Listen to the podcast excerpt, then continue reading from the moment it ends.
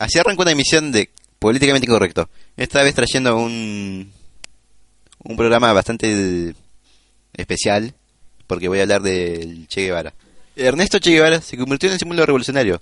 Para muchos es una insignia de libertad. Pero hay ciertos documentos que ofrecen otra visión de este hombre, que no es bastante conocida.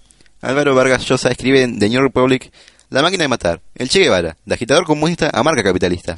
En palabras del Che, a Guanacavives se manda a la gente que no viera la cárcel, la gente que ha cometido faltas a la moral revolucionaria, de mayor o menor grado. Es trabajo duro, no trabajo bestial.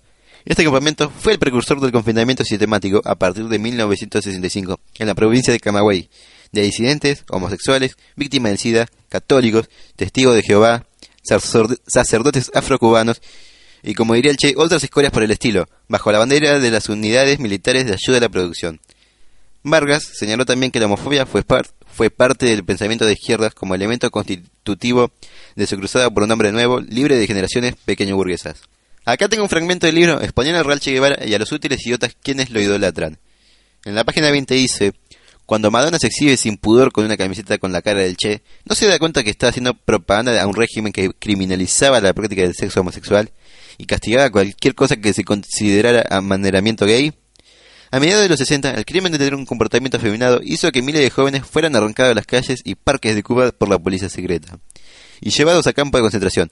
En un lema con el paralelismo con el de Auschwitz, entre los encargados de los ametralladores apostados en las torres de vigilancia se leía sobre la puerta grandes letras, el trabajo los hará hombres. Soy Valdés, escritora de El Mundo, escribí un artículo, al llegar a casa llamé a un amigo homosexual.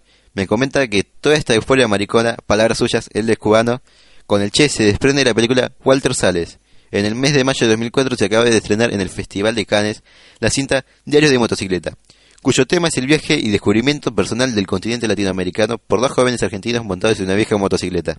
Ernesto Guevara, de 23 años, estudiante de medicina, y Alberto Granado, de 29 años, bioquímico.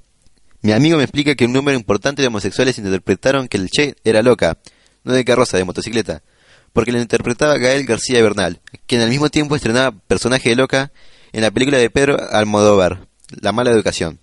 De líder de guerrilla, terrorista, antiderechos humanos y homofóbico fusilador a ídolo de la comunidad de homosexuales. Qué ironía.